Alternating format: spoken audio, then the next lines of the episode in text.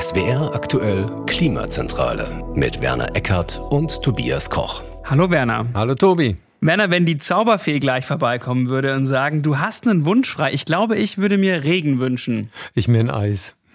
ein Eis, was manche Leute sagen, sie möchten den Lotto-Jackpot haben und wir beide wünschen uns Regen und Eis. Fällt In mir diesen Tagen auf. wertvoller als ein Lotto-Jackpot. Man könnte sich aber ein Eis kaufen davon. Gut, Regen kann ich mir nicht kaufen. Auch wahr. Ich, ich habe mal geschaut, wann es in Stuttgart so richtig nennenswert zuletzt geregnet hat und das war Ende Juni. Und Boah. ich möchte diese Wetter-App einfach nur verfluchen jeden Tag, weil ich habe mich gestern auf Regen gefreut heute. Ich wache auf und es ist furztrocken und es regnet heute nicht und auch morgen nicht. Nein, das gibt's doch nicht. Das Tief hat sich entschieden, südlich der Alpen durchzuwandern und das ist nicht zu beglücken. Ja, es ist wahr. Wir haben eine extreme Trockenheit im Juli schon gehabt. In Rheinland-Pfalz, glaube ich, ist ein Siebtel des normalen Niederschlags gefallen. Also ja, ja, und genau darüber möchten wir reden, also über Dürre und Hitze. Wie ist die aktuelle Lage? Ist das eigentlich nur Wetter- oder Klimawandel? Welche Probleme bringt das mit sich? Was können wir dagegen tun? Und ich würde sagen, wir fangen einfach mal an mit der aktuellen Lage. Und wenn man so in die Schlagzeilen guckt, das ist ja schon dramatisch. Ne? Der Rhein bei Emmerich ist auf einen Pegelstand von minus zwei Zentimeter gefallen. Also Wahnsinn. Das klingt immer so, als wäre das Wasser unter den Steinen. Nein, ja, ne? Der, das liegt daran, dass der Pegel einfach irgendwo hängt im mhm. Flusswasser. Und ähm, man hatte nie damit gerechnet, dass er so tief fallen könnte. Deswegen hat man ihn nicht bis unten hingehängt. Das ist richtig. Ich finde aber diese Bilder trotzdem erschreckend. Ja. Also die Loire in Frankreich, ausgetrocknet, dieser hm. krasse Fluss. Hm. Man könnte jetzt einfach zu Fuß drüber laufen. Das, das, ist Wahnsinn. Das ist deswegen Wahnsinn, weil andere Teile der Welt das kennen. Ich habe das in Lima in Peru gesehen. Da gibt es zwei Flüsse, die die Stadt versorgen. Und wenn man da hingeführt wird, sagt man, ja, wo ist der Fluss? Mhm. Und dann sagen die einem, ja, ja, im Winter ist da auch ein Fluss, aber im Sommer ist es ein Grundwasserfluss oder sagen wir ein Fluss unter dem Stein tatsächlich. Da ist noch Wasser, aber man sieht es nicht mehr. Und da hättest du nicht gedacht, dass das übermorgen bei uns normal wird. Ja, ich habe heute Morgen auch zum ersten Mal gelernt, was Hungersteine sind. Also diese Ach. Steine, die im Fluss liegen. Aha. Also an der Elbe hat man sie zum Beispiel jetzt gefunden und da haben Menschen immer etwas reingeritzt, wenn das Wasser so niedrig war, dass diese Steine äh, zum Vorschein kamen. Und in Sachsen an der Elbe steht zum Beispiel auf einem drauf, wenn du mich siehst, dann weine. Weil man schon damals, er kommt wohl aus dem 19. Jahrhundert, wusste, Trockenheit führt zum Beispiel zu schlechter Ernte. Also das ist schon beeindruckend, was dieser Tage da abgeht.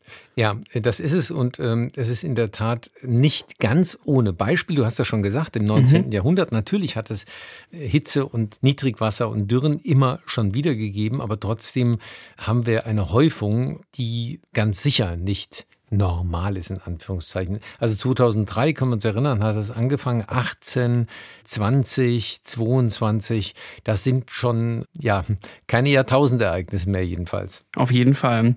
Wasserknappheit ist bei uns in Deutschland noch kein so ein großes Thema. Lass uns darauf später kommen. Lass uns mal äh, bei den Temperaturen erst noch bleiben, glaube ich, okay. weil äh, wir haben tatsächlich Temperaturrekorde oder annähernde Temperaturrekorde, vor allen Dingen aber Hitzewellen, mhm. ähm, die eben ganz eindeutig nicht mehr historisch irgendwie begründbar sind, die man nur noch auf den Klimawandel zurückführen kann. Ich glaube, das ist der, der zentrale Stellpunkt an dem, was wir gerade erleben. Die Temperatur steigt auf der ganzen Erde, das wissen wir durch die Klimakrise, das ist evident und messbar. Aber eben auch an jedem einzelnen Tag ist das messbar. Und äh, es gibt nichts, was so gut belegt ist, wie die Tatsache, dass der Klimawandel zu mehr Hitze führt, zu höheren Temperaturen und zu mehr Hitzewellen. Und das ist eigentlich der Ursprung der Probleme, die wir da gerade alle erleben. Es gibt also die sogenannte Attributionsforschung, haben wir schon mal darüber erzählt, mhm.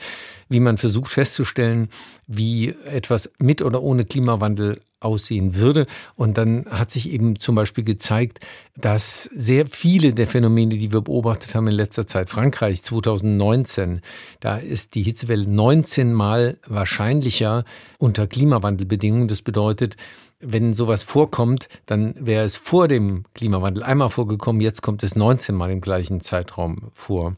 Und die gleichzeitigen Hitzeextreme in 2019 auf der ganzen Nordhalbkugel sind zu 99 Prozent ohne Klimawandel ausgeschlossen. Also ein, in einem von 100 Fällen hätte man sich das auch natürlich vorstellen können. Der Rest ist durch die Temperaturerhöhung dazugekommen. Und das macht deutlich, wie sehr uns der Klimawandel jetzt hier schon auf die Füße fällt, das ist nicht mehr nur Truppen oder arme Länder. So ist es. Jetzt hast du diesen zweiten Punkt, den ich nachher angehen wollte. Ist diese lang anhaltende Hitze und Dürre hm. nur Wetter oder auch Klimawandel ja. jetzt schon vorweggenommen? Denn äh, ich habe, aber ich habe auch nichts dazu zu fügen, weil ich habe mir auch mehrere Interviews dazu durchgelesen mit Klimawissenschaftlerinnen und Wissenschaftlern. Äh, mit dabei war ja auch zum Beispiel Dr. Friederike Otto von der Uni das Oxford. Das ist ja die mit den Attributionsstudien. Ähm, äh, ja. Genau, aber auch äh, Dr. Jakob Scheichler vom Helmholtz Zentrum für Umweltforschung. Also Menschen, die wirklich Ahnung haben. Und ich finde es aber wirklich beeindruckend, dass man sagen kann, bei der Hitze Hitze ist es ganz klar, der Einfluss ja. des Klimawandels ist klar damit zu verknüpfen. Und es ist ja auch keine Entspannung der Lage in Sicht. Also diese hm. Hitzewellen werden in den kommenden Jahrzehnten weiter zunehmen. Das kann man äh, sehr einfach äh, sich angucken, wenn man die Werte nimmt, äh, auf die wir zulaufen. Also wir laufen zu momentan auf 2,4 Grad Erhöhung in etwa, wenn wir so halbwegs was tun zum Klimaschutz. Mhm. Wir haben jetzt ein Grad etwa. Das heißt, da haben wir schon diese dramatischen Veränderungen. Dann kämen nochmal anderthalb Grad drauf. Dann ist einem so ein bisschen deutlich, was da abgeht. Und wenn wir gar weniger Klimaschutz betreiben und momentan ist ja die Großwetterlage eher weniger Klimaschutz, dann wird es noch mehr. So, jetzt haben wir gesagt, in der aktuellen Lage, die Pegelstände sind sehr, sehr mhm. niedrig. Frankreich zum Beispiel kämpft ja auch schon mit einer Wasserknappheit. Mhm. Über 100 Gemeinden, die kein fließendes Wasser mehr haben. Spanien, da wird auch Wasser rationiert von Gemeinden. Italien, Dürrenotstand ausgerufen. Im Norden Trinkwasser wird rationiert.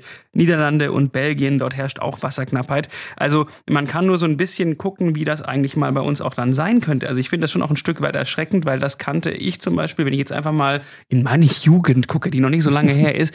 Sowas kennt man nicht. Also ich zumindest nicht.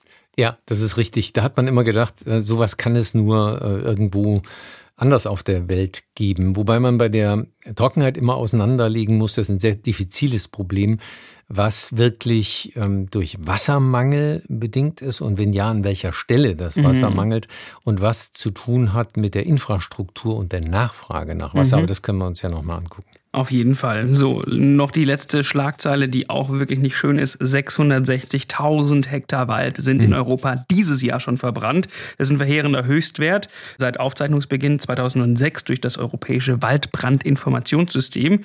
Und was noch natürlich ein Punkt ist, ist die Landwirtschaft. Also jetzt kommen die Bauernverbände und sagen, das wird sich natürlich auch auf die Ernten auswirken. Das hat sich ja auf die Getreideernte schon ausgewirkt. Die ist ja längst eingefahren. Mhm. Das ist eine etwas verschleppte Berichterstattung. Berichterstattung. Ja, also Herbstkulturen, Kartoffeln, genau, Mais, genau. Zuckerrüben, Soja. Ja.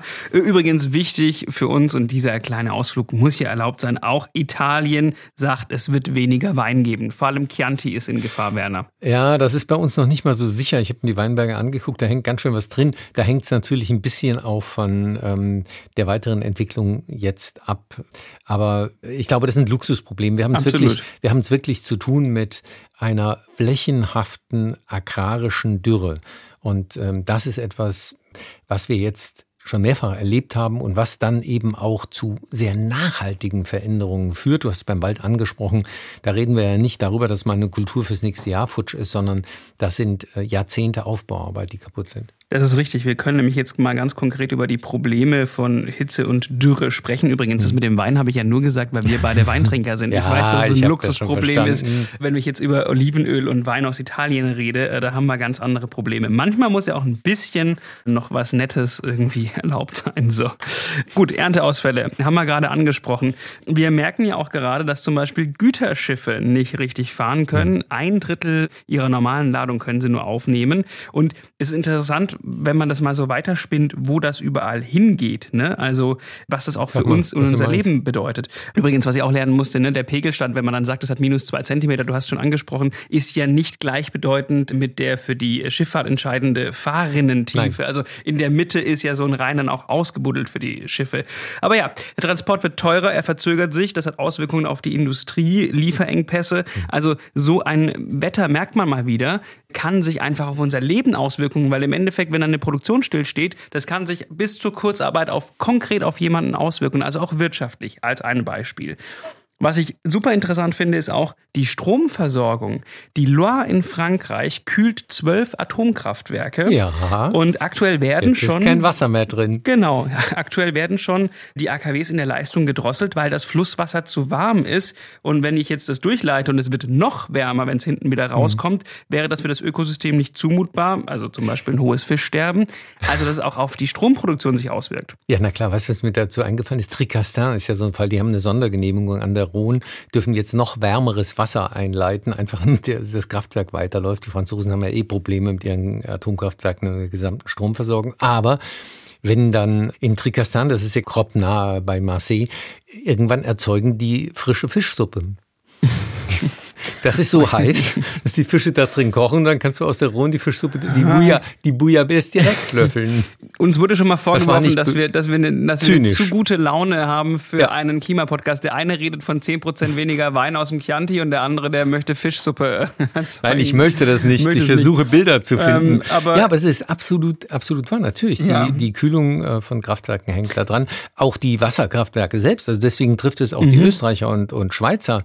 Die Schweizer haben auch Versorgungs Probleme. Momentan äh, geht ein gutes Teil unseres äh, feinen Gases, was wir so gerne einsparen würden, dafür drauf, dass wir in den Gaskraftwerken volle Kanne ja. Strom für Frankreich und die Schweiz erzeugen. Ab, absolut. Die einen haben äh, Last mit den Atomkraftwerken und die anderen mit den Wasserkraftwerken. Ja, und äh, bei uns redet man darüber, dass die Energiewende ein Flop sei. Es ist doch Wahnsinn, oder? Wir, wir reden gerade darüber, du sagst es schon, im Juli und jetzt im August wird deutlich mehr Strom aus Gas produziert verglichen mit ja. dem Vorjahr. Ja. Die Kohlestromproduktion wiederum, die leidet gerade, weil der Kohletransport durch diesen Niedrigwasserstand erschwert wird. Und da soll noch einer sagen, um das nochmal zu sagen, dass wir beide nicht auch mal zynisch sein dürfen. Wie sonst soll man es denn aushalten? Ja. Also der Informationsgehalt bleibt ja hoch, aber lasst uns doch die Zynik, sonst haben wir doch nichts mehr. So. Das ähm, hast du schön gesagt. Ja, so, äh, über Güterschiffe, über Ernteausfälle, über die Stromversorgung mhm. haben wir gesprochen. Ich finde, Gesundheit ist auch noch ein wichtiger Punkt. Ja. Gibt eigentlich schon drastische Zahlen, zum Beispiel die Auswertung der Sterbezahlen vom Statistischen mhm. Bundesamt, die zeigen, dass äh, dieses Jahr wieder in besonders heißen Wochen deutlich mehr Menschen gestorben sind als im Mittel der vergangenen Jahre.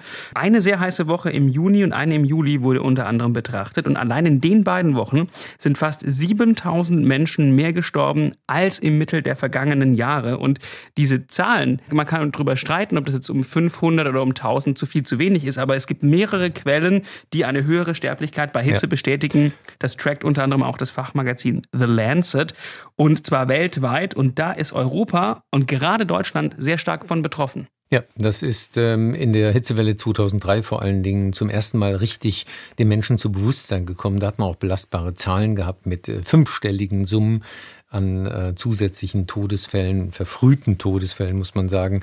Und das sollte einem ein bisschen klar machen, dass es da eben auch um Gesundheit geht. Ja, sehr, mhm. sehr konkret. Kreislaufversagen, Herzrhythmusstörungen, Atemnot, also vor allem für ältere Menschen ist es ein Problem. Aber auch für uns junge Menschen, also um ehrlich zu sein, äh, Du lachst. Nein, ich, ich lache wohne in einer Dachgeschosswohnung. Ich, schla ich schlafe wirklich die letzten Wochen halt auch bedingt gut. Ja, das ist so. Und ähm, wir werden, das ist nicht nur eine Belastung für ältere Menschen, sondern das wird ja auch mehr. Und dann ist diese Belastung auch kaum noch erträglich. Da muss man auch gucken, dass man ähm, sozusagen die Komfortzone der Menschheit verlässt, nicht nur des Einzelnen. Mhm. Ähm, ich äh, gibt jetzt ein neues Modell, was gezeigt hat, dass in den USA Mitte des Jahrhunderts etwa 100 Millionen Menschen mindestens einmal im Jahr eine gefühlte Temperatur, nicht gemessen gefühlt, von 52 Grad aushalten müssen das sind eben Bereiche, in denen es nicht mehr darum geht, ob ich mich wohlfühle, sondern da ist, steht die Existenz von Menschen auf dem Spiel. Also das wird nicht besser werden, wollte ich nur illustrieren. Das ist schön. Übrigens, ich halte gerade auch eine gefühlte Temperatur von 50 Grad aus. Ich weiß nicht, was in diesem Studio los ist. Ich habe den Regler vorhin, glaube ich, in die falsche Richtung getan oder es funktioniert nicht. Also entweder heizt das Studio oder hier ist alles ausgefallen. Ich öle hier schon vor mich hin. So. Haben wir denn noch äh, Probleme bei ja. Dürren Hitze, die wir besprechen ja. wollen? Ich, ich, ich glaube, wir sollten ein Ding auf jeden Fall besprechen. Wir haben gesagt, Hitze ist extrem klar mit der Klimakrise in Verbindung zu bringen. Mhm. Auch Hitzewellen. Und Hitze ist wiederum die Mitursache von Dürre, vielleicht mhm. die wichtigste. Denn wir gucken immer auf den Niederschlag. Und das ist gar nicht so einfach. Das hatten wir auch schon mal besprochen in den Klimamodellen mit den Niederschlägen. Das ist sehr kompliziert. Mhm. Und ähm, darauf müssen wir uns gar nicht so im Detail einlassen. Tendenz eher mehr Niederschlag im Winter, weniger Niederschlag im Sommer. Das ist eine Idee, warum es mehr Dürren äh, geben wird. Die zweite, aber sehr manifeste und sehr klare äh, belegbare Sache ist, bei mehr Hitze gibt es mehr Verdunstung. Mhm. Und das macht in diesen heißen Sommern 200 Liter pro Quadratmeter aus, die zusätzlich aus der Erde rausgesaugt werden gegenüber Normaljahren. Und das macht deutlich, warum es zwangsläufig bei großer Hitze zu Dürren kommt. Also wenn es dann nicht anhaltend regnet, dann ist eben sehr viel schneller die Pflanze im Stress und ähm, das erleben wir eben ähm, jetzt gerade auch in den letzten Jahren. Ähm, und langfristig ähm, sind wir ja auch dabei, Grundwasser oder überhaupt Wasser in Deutschland zu verlieren. Die Grace-Satelliten hatten ja im äh, Frühjahr mal diese Analyse ermöglicht, dass in Deutschland etwa das Wasser des Bodensees verloren gegangen ist ähm, in den vergangenen 20 Jahren, ähm, weil eben zusätzliche Verdunstung und mehr Hitze, weniger Niederschlag dazu geführt haben. Wir haben, du hast es vorhin mal angesprochen, dass du dir das gar nicht vorstellen konntest früher. Mhm. Wir haben nach wie vor in Deutschland genug Wasser. Es ist grundsätzlich Wasser da. Wir haben keine akute Situation wie in vielen wasserarmen Gegenden. Aber wir müssen mit diesem Gut vorsichtig umgehen. Beispiel Kalifornien. Die hatten auch mal Wasser. Die hatten Grundwasser zumindest. Dort ist der Grundwasserspiegel gegenüber der vorindustriellen Zeit um 100 Meter gesunken. Das kann passieren, wenn man aßt mit Wasser. Bei uns ist er in den letzten Jahren um einige Dezimeter gesunken. Erstes Warnzeichen. Wir verbrauchen mehr, als sich neu bildet, zumindest regional. Und ähm, deswegen muss man mit Wasser zumindest im Sommer sparsam umgehen. Da verlieren wir ohnehin genug davon. Im Winter erholen sich in der Regel die Vorräte wieder, wenngleich das in den letzten Jahren nicht ausgereicht hat, um die Sommerverluste auszugleichen. So, und wer mehr übrigens über Wasser erfahren genau. möchte, der hört jetzt, also im Anschluss, wir brauchen noch ein paar Minuten, der hört die Folge Wasser ein knappes Gut, Fragezeichen. Denn wir so haben schon mal genau. ausführlich, genau. ich glaube vor zwei Jahren tatsächlich, über Wasser gesprochen. Jetzt bleibt noch die Frage, was können wir da eigentlich gegen tun? Wie können und müssen wir uns anpassen? Ich habe übrigens, was die Gesundheit angeht, gelesen und das könnte jetzt auch wieder komisch wirken, dass wir in Deutschland mehr Klimaanlagen brauchen. Und das ist eigentlich schon ein bisschen komisch, wenn der hm. Klimajuppi sagt, dann bau doch eine Klimaanlage ein. Das ist auch keine Lösung, ganz ähm, ehrlich. Ja, für die Gesundheit schon. Also wenn, wenn, eine, wenn eine Person im Altenheim ja. mit der Hitze kämpft, ja. natürlich brauchst du dann eine Klimaanlage. Also im Endeffekt, du fühlst dich ja wohler, wenn die Temperatur angenehm ist für dich und dein Körper auch wäre gut, wenn wir genug erneuerbaren Strom hätten, dass man die betreiben kann, spricht ja auch gar nichts dagegen. Mhm. Es gibt auch die Lösung über Wärmepumpen, Erdwärmepumpen, äh, Tiefensonden, äh, kann man die Erdkühle im Winter mhm. die Wärme, im Sommer die Kühle hochholen. Äh, das ist eine sehr effiziente Maßnahme. Ja, so gesehen hast du natürlich recht. Ähm, um den Einzelnen zu helfen, ist das wahrscheinlich eine ja. Lösung. Man muss es aber intelligent veranstalten. Jetzt alle da, aufzurufen, äh, kauft euch eine Klimaanlage, würde erstmal nur den Klimawandel nee. anheizen. nicht alle äh, und bitte dann auch mit Ökostrom Ach, betreiben. Du schon, aber die anderen ähm, nicht, nein, oder das, was? Das habe ich nicht gesagt. Aber The Lancet schreibt, Sterbefälle lassen sich gerade von Menschen im hohen Alter wirklich verhindern dadurch. Also das war jetzt der gesundheitliche ja, Hinweis. Aber deswegen sagen die Städte ja zum Beispiel, äh, die, die längst viel mehr Hitzeschutzpläne bräuchten. In Deutschland mhm. gibt es keine nationalen, das gibt sie wohl in Frankreich und anderen Ländern und da hilft das auch den älteren Menschen.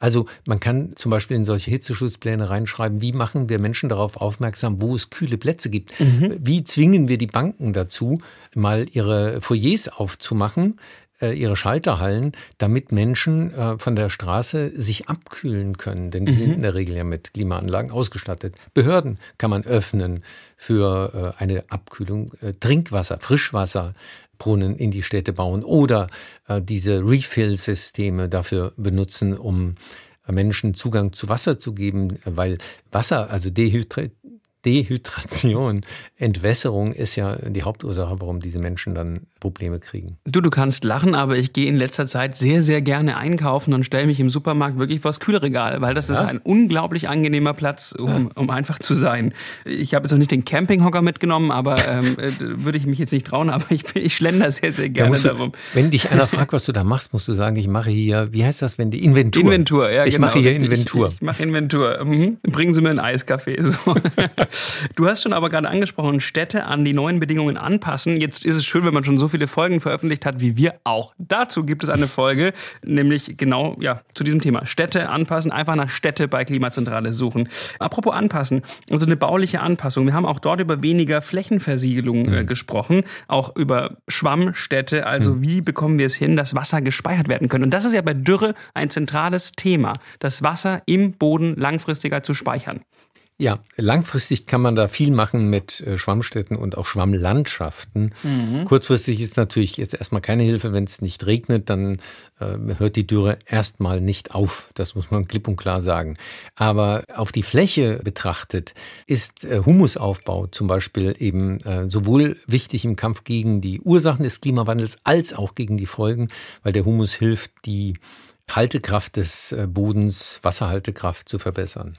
So, da hat ja auch die Bundesregierung ein Aktionsprogramm, ja. natürlicher Klimaschutz. Im Endeffekt steht da alles drin, was man auch wahrscheinlich schon weiß, was man eventuell machen könnte.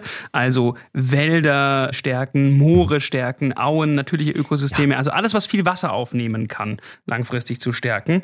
Und der Wald ist ja auch ein zentraler Punkt, also ein intakter Wald, naturnah, klimastabil, ein Mischwald, also nicht quasi nur auf ja. Äh, eine Art zu setzen, ein schöner Kieferwald, sondern einfach Artenreichtum, neue Arten, die mit dem Klima klarkommen kommen, weil der Wald natürlich extrem viel Wasser speichern könnte. Das Potenzial ist da. Ja, ähm, da sieht man mal, wie äh, komplex diese Dinge sind. Ähm, der Feuerökologe Goldammer aus Freiburg, also so eine Art Guru der mhm. Feuerökologie, der hat jetzt in einem größeren Artikel in der Zeit deutlich gemacht, dass er zum Beispiel von diesen ganzen naturnahen im Hinblick auf Waldbrände nichts hält. Mhm. Waldbrände werden häufiger, einmal weil Menschen da sind, die diese Brände verursachen mit Kippen oder sonst irgendwas und dann, weil es heißer wird eben ähm, und trockener. Aber der sagt zum Beispiel, ja, Altholz ähm, ist schön im Wald, solange es feucht ist, hält das auch gut Feuchtigkeit. Aber wenn es mal ausgetrocknet ist, wenn eben die Dürre angehalten hat, dann wird das Zeug zu Zunder.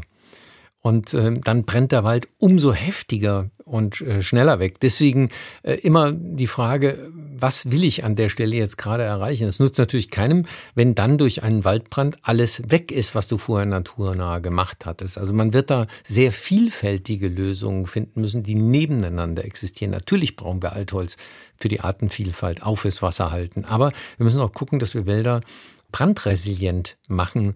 Und das wird gar nicht einfach werden, wenn du siehst, wie diese Anforderungen, wie widersprüchlich die dann auch mhm. am Ende sind. Es ist super vielfältig. Also bei dem Thema kannst du auch in die Landwirtschaft blicken. Auf der einen Seite kannst du an Arten forschen, wird auch gerade zum Beispiel mhm. gemacht, an Weizenarten, ja. die Hitze und Trockenheit besser vertragen. Du kannst aber bei der Landwirtschaft natürlich auch über die Bewässerung, über eine intelligente mhm. Bewässerung reden. Du kannst über schonendere Bodenbearbeitung reden, damit der mehr Feuchtigkeit aufnehmen kann oder ja. auch weniger Feuchtigkeit verliert tatsächlich. Mhm. Es ist also ein durchaus komplexes System. Und wie so oft, die Ideen sind ja da. Jetzt mhm. muss aber eine doch relativ zackige Umsetzung her weil es wird nicht besser. Ja, das, das äh, Schwierige ist, dass keiner, gerade bei diesen langfristigen Sachen wie Landwirtschaft und noch mehr Forstwirtschaft, keiner weiß, was genau am Ende dann äh, funktionieren wird. Mhm. Also äh, das sind vielleicht auch Dinge, wo man ökonomisch irgendwie helfen muss, damit das vorankommt. Äh, sonst in dieser Unsicherheit neigt der Mensch eben zum Nichthandeln. Das ist mhm. so ein mhm. bisschen wie die Bärenstarre. Ne? Wenn du vor dem Bär stehst, äh, dann wirst du erstarren und gar nichts mehr machen. Beim Bär soll das übrigens auch gut sein. Bei anderen Wildtieren ist das keine kluge Strategie. Das verleitet dazu, nichts zu tun. Das wäre jetzt auch falsch. Hoffen wir also, dass mit zum Beispiel diesem Aktionsprogramm mit einer Wasserstrategie, wo es aktuell schön ist, das einigermaßen zu lesen, beziehungsweise daran wird ja auch noch gearbeitet, ja. dass da dann auch was passiert. Herr Wissing hat ja schon versprochen, dass er in Infrastruktur, also in die Wasserstraßen investieren will. Also ich denke mal, er will weiter buddeln und tiefer buddeln. Pragmatischer Ansatz auf jeden Fall. Aber diese Vertiefungen haben im ökologisch hm, Folgen für das Flusssystem. So ist es. Äh, und Sie senken potenziell den Grundwasserspiegel ab. Nicht überall. Mittelrhein ist jetzt ein bisschen ein Sonderbeispiel. Aber auch im Mittelrhein führt es zu noch schnellerem Durchfluss von Gewässern. Und das wird wiederum bei Hochwasserwellen extrem schwierig und problematisch. Also es ist vielleicht nicht die beste Idee, mhm. immer zu die Rinne tiefer zu legen. Ähm, die BSF hat ja diese Flachrumpf-Idee entwickelt. Also sie haben einen Tanker bauen lassen, Gastanker, mhm. der auch bei extremem Niedrigwasser fahren kann. Vielleicht ist es besser tatsächlich hier die Schiffe dem Fluss anzupassen und nicht den Fluss den Schiffen. Aber das wird auch noch schwieriger werden, weil gerade im Rhein die Niedrigwasser schlimmer werden in dem Maße, wie die Gletscher in den Alpen weggehen, weil von dem bisschen Wasser, was jetzt noch drin ist, ist ein unverhältnismäßig hoher Anteil Gletscherwasser aus den Alpen. Und wenn die Gletscher weg sind und Mitte des Jahrhunderts ist davon nicht mehr viel übrig, dann gibt es kein Gletscherwasser mehr, was bedeutet, dass die Restrinne noch leerer ist. Zwei Dinge möchte ich noch sagen. Einmal, wer sich mehr zu den Alpen interessiert, auch da gibt es eine Folge, die man hören kann. Also die nächsten Tage sind auf jeden Fall schon mal verplant mit der Klimazentrale hören. Und vielleicht noch ein pragmatisches, um, weil man schon merkt, es ist sehr kompliziert. Zisternen oder die gute alte Regentonne im Garten. Immerhin ja. mal ein pragmatisches Mittel, um Wasser zu sparen hey. und sie auf die Dürre vorzubereiten. Das ist schon mal ein super Ansatz, den Rasen möglichst Rasen sein lassen. Wir haben jetzt gerade einen Bericht gemacht über Rasenfarbe. Wusstest du, dass es das gibt? Nee. Man kann den Rasen ansprühen.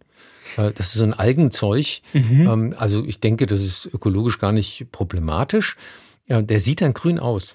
Siehst du, und das ist doch dann schön. Da freut sich jeder Hobbygärtner, wenn der Rasen trotzdem ganz gut aussieht und du brauchst nicht mal Wasser dafür. Weißt du, was das Problem ist? Was denn? Bei mir ist kein Rasen mehr da, nichts, was man besprühen könnte, alles weg. Ja, Probleme über Probleme. So, was ich noch schon lange mal sagen wollte, ist noch, wenn ihr einen Themenvorschlag habt, immer gerne her an uns, an klimazentrale.swr.de. Wir freuen uns immer über einen Themenvorschlag. So, Werner, trinke ein Glas Wasser. In deinem Alter kann ich dir das nur sehr wärmstens empfehlen. Und ansonsten bis zum nächsten Mal. Du auch. Ciao.